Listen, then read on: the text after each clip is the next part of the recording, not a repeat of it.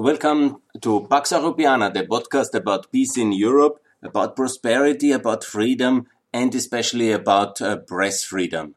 And today it's the 3rd of May. That's the global day for media freedom. That's very important day because media and reporters, journalists should live in freedom like everybody else, obviously, do their work unmolested, unharassed, and in decent working conditions. Obviously, that's important for democracies. That's essential for the development of freedom. Because otherwise, if nobody holds the powerful accountable, writes about their business deals, about their manipulation of the judiciary, about the way they manipulate the people, and uh, somebody must question and objectively also hold them not just accountable, but ask if the way they lead the nation, they hold power on behalf of the people, if this is correct, if that's the way, if they understand and present the situation correctly, if there are answers for the futures, which obviously nobody really knows, and there is competing interests uh, for how to run governments and how to lead a nation, economy, how to administer a state. And then obviously somebody must ask these questions. And if then there's intimidation, there's um, corruption in the media and by the state, there's uh, threats, uh, there is even violence against journalists, and all the journalists are dying. Every year we have a lot of them. I will now you know already these rankings I love so much. I will guide you through the most important of them. You know, there's many organizations who really do wonderful work for freedom of journalists, the United Nations, uh, the OSCE, there's the Council of Europe. There is a lot uh, on there. The EU is doing something. Yes. But I will guide you through this Reporters Without Borders uh, ranking in this podcast because I think it's the most meaningful. Please, um, because today is the day, I think every man, every woman, every person in the world uh, should once in his life at least uh, see the rsf.org website. Not everybody, you know, cares uh, so much for these topics. I understand it, but it's really important. and you know that there is uh, something like this. I think is important. There's also the way to donate it I have personally not done it. But if you have the opportunity, donate for Reporters Without Borders. It's courageous people. They fight uh, for uh, freedom and rights of journalists.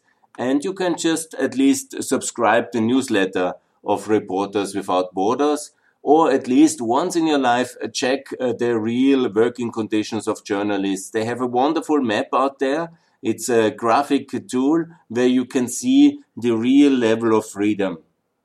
There's many rankings about democracies and, you know, about economics. I will mostly talk about uh, many of the economic indexes. I love them so much and they are very useful. But see this one and see where media can work free in North America. Already much less, of course, not in Cuba.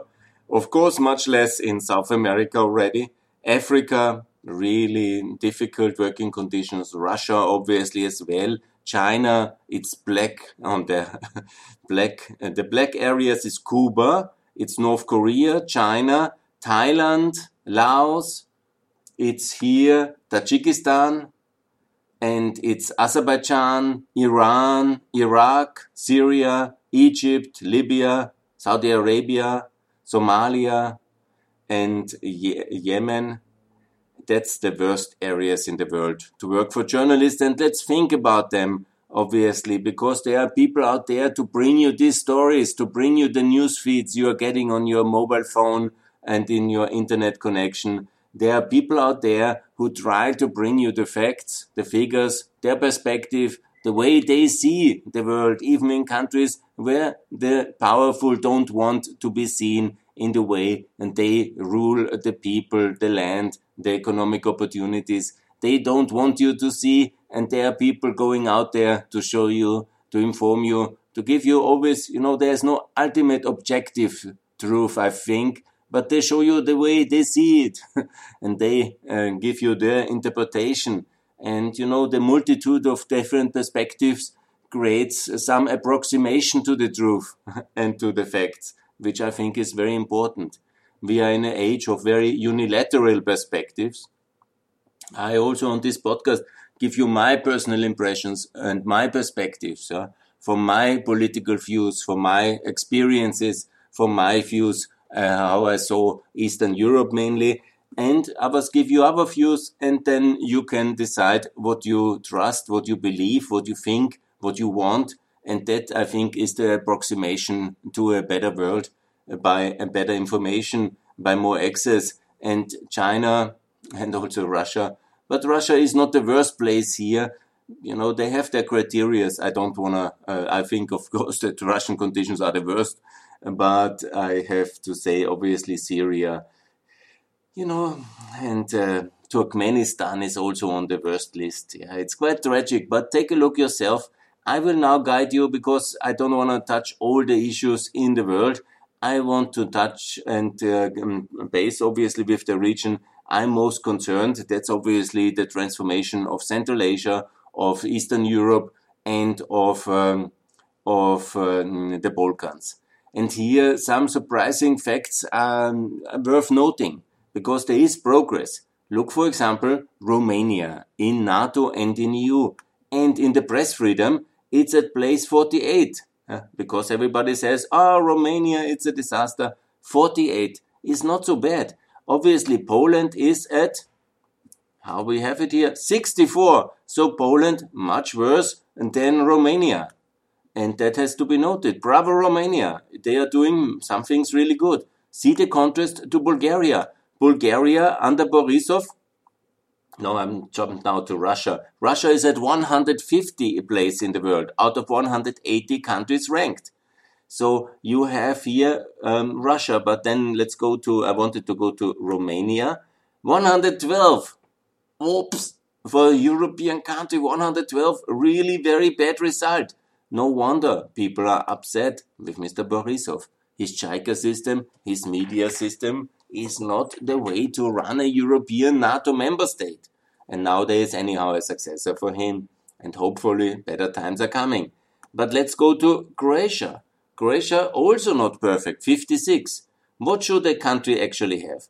Not everybody should be like Germany, you know, that's number 13 in the world of press freedom, but would be good, I think. Austria, number 17. Uh, we have some issues. We are not on German level despite our arrogance, we are always a bit behind. The thing is, um, Italy, no, Italy 41, not so good. Mr. Berlusconi's legacy of uh, financial control of the media has left its marks. So Romania, it's 48, Italy at 41. So Italy, soon Romania will overtake you. And let's see the Balkans, my lovely Balkans. Which countries I really love very much? Bosnia, 58. Uh, should not the EU work a bit harder on that one? Albania, 83. Mr. Rama just got his third term, so have no doubt how he got it, you know. of course, control of the media is important for the politicians. They have the two most important power tools, uh, politicians, uh, in such countries. That's the control of the Central Electoral Commission and of the media regulator. and be sure they know that as well. And that's why they control the way people are informed.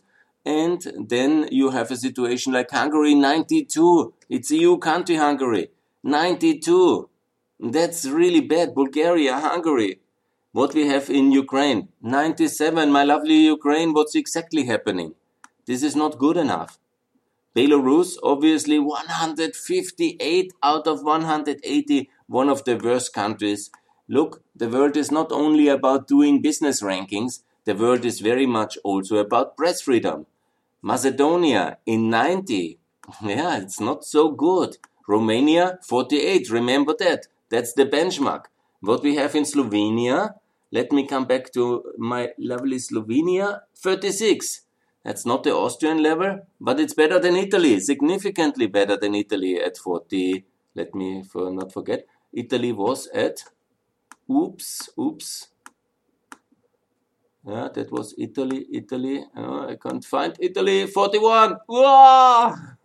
So not so good. You know, we should be Portugal, for example, place number nine. It's very good. It's free country. That matters. Finland, place number two. I had no doubt. They know what they do. See the contrast. Russia 150. So we have the reality. This is so important index.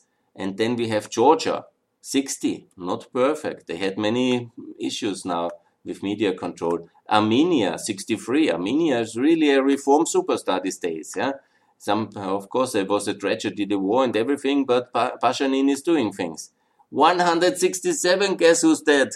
Azerbaijan. Of course, oil wealth and authoritarian Soviet legacy, they control the society and they control it very strictly. Turkey, 153, even worse than Russia, but they are competing in the 150 league.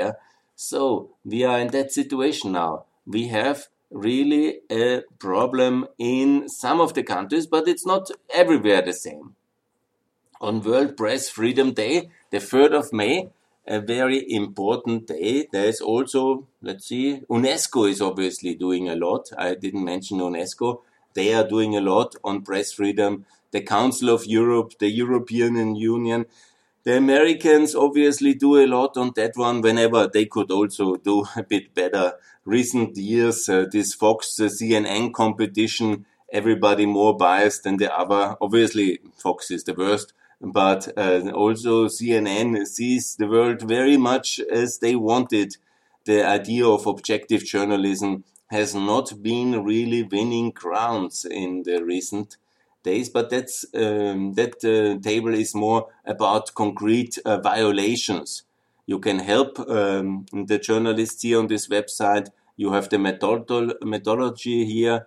Then you have an abuse score, an underlying situation score, global score. You have it's very sophisticated. I don't want to go in. There's also the method methodology when you want to see that the index is compiled. They have a questionnaire.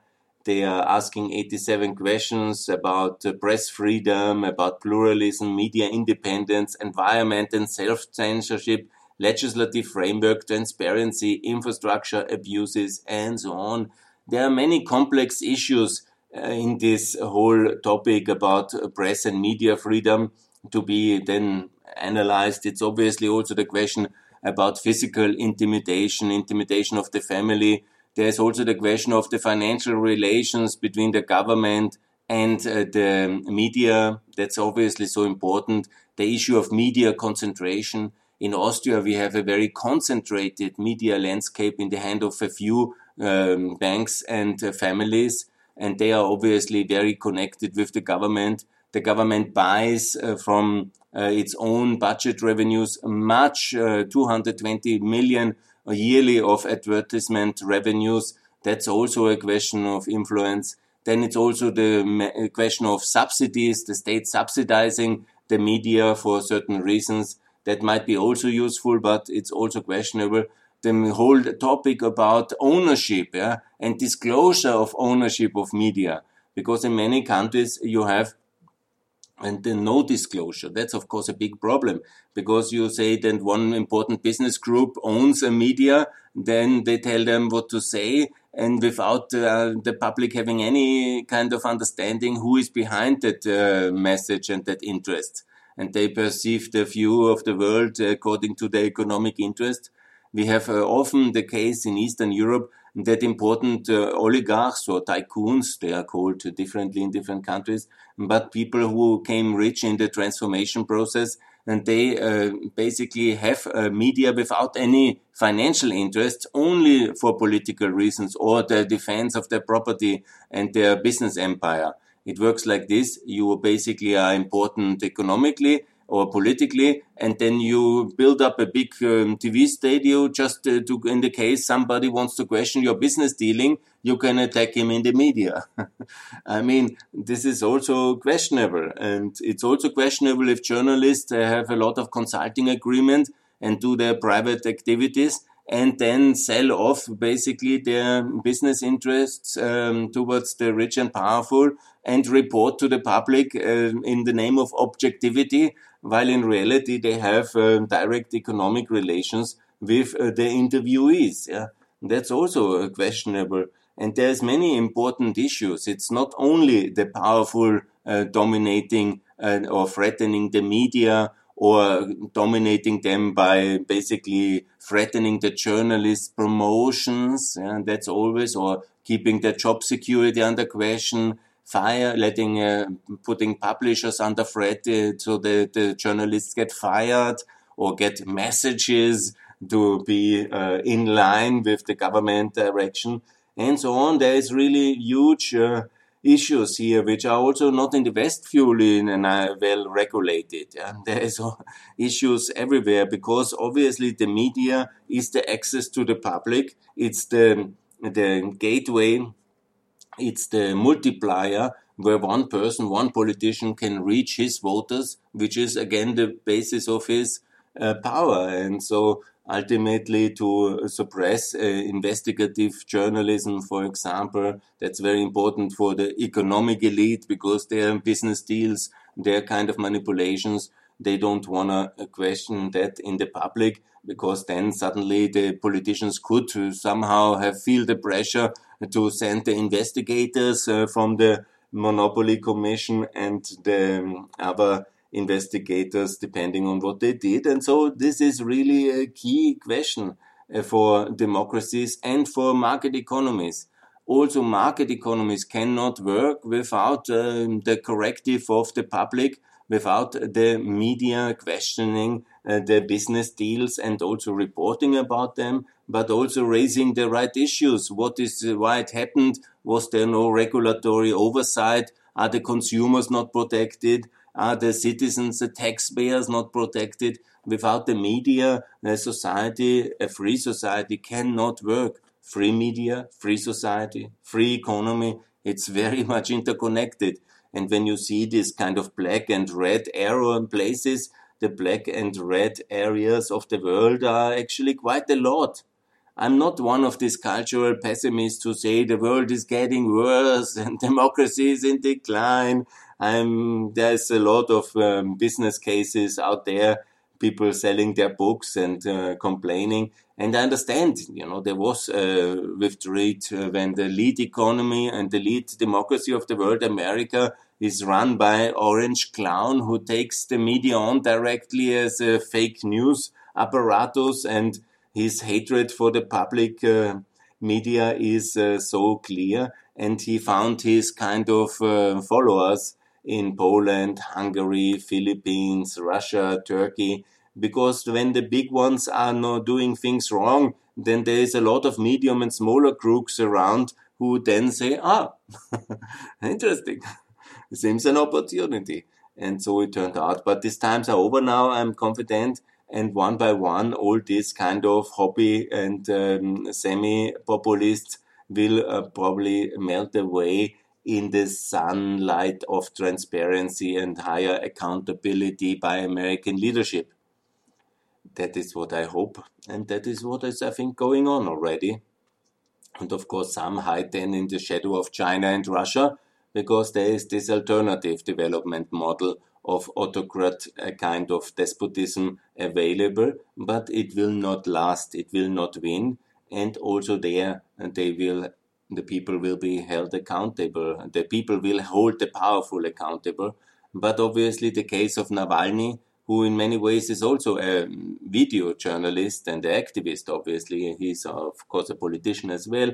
But nevertheless, his, uh, his claim to fame are his video messages and his fantastic, if you have not seen it, at least you know when you can do nothing on this day to you don't want to support to make a donation for reporters of uh, of um, um, uh, without borders what everybody in the world can do when he has internet connection is see one of these english subtitled videos of navalny and it's something you can do you can share on social media it already makes a big impact yeah? because then uh, facts are getting to a bigger audience. And obviously, social media and the development of smart technology since 2008 has really transformed also the world of uh, the media. Of course, it is also more competition for the professional journalists. Yeah, people like me can also talk and uh, reach some audience. Yeah, that's of course a big uh, of a difference on Twitter and social media. but also the thing is, it is also extremely empowering. Yeah? Information can reach people faster and wider and less controlled. It is one of the key so, um, reasons for the democratization. I see the world actually a bit different than some like Krastev and others, yeah, these big philosophers. I think the democracy has really developed enormously. And the future is the democracy, absolutely, the market democracy and this information technology. We will win this. Yeah? But obviously it goes in swings and turns, you know, it's not automatically a super highway towards uh, perfect democracy. It comes with uh, setbacks because uh, also uh, Twitter has chances and opportunities and the world has to learn that and uh, the people have to, to use this tool uh, reasonable, but they will and all these authoritarians who try to control everything, they are actually in withdrawal and uh, in retreat.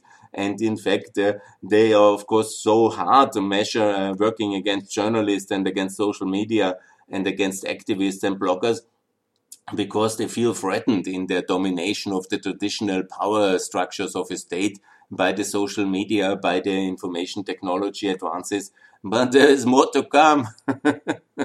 and you know, the whole individuals, a single person with uh, just the internet connection and the knowledge what to do and something to say can broadcast live to the world with a limited audience. But it's a lot of people with a lot of limited audience. And so democracy and the idea of freedom of market-based economies of SMEs will spread also to these black holes of the world, also to China and to Russia and to Saudi Arabia, Iran. None of these dictatorships will uh, stay for long. And I foresee a future which is bright, which is free, which is full of democracies in the world. Yeah?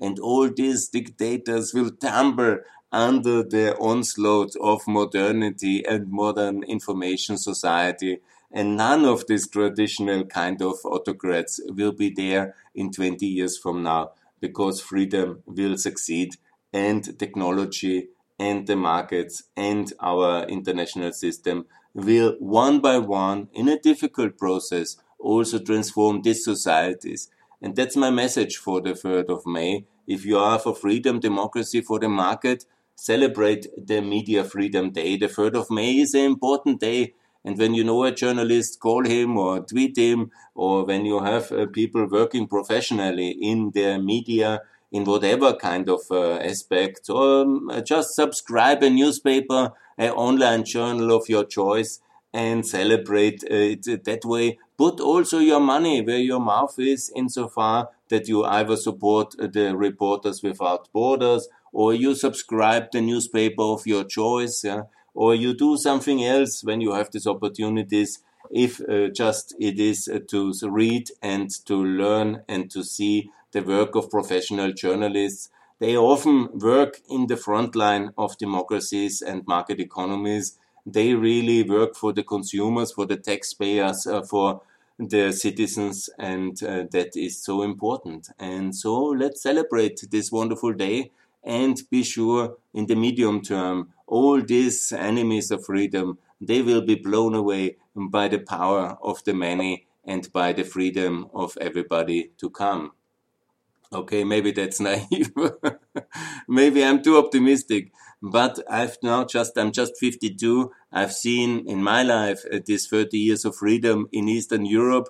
I've seen the transformation of Austria and of so many countries in Eastern Europe uh, towards free societies, which actually, you know, let's remember, Romania is at 48 and I was still there in Romania first time 96. It was not on 48 of reporters without, you know, you might remember where these countries come from. And some of them are backsliding. Well, good. Yeah, we have to work harder and there will be progress. Some of them are disappointments on that one, like Bulgaria. But good, it's not only economic reform which can, because Bulgaria got it economically quite right.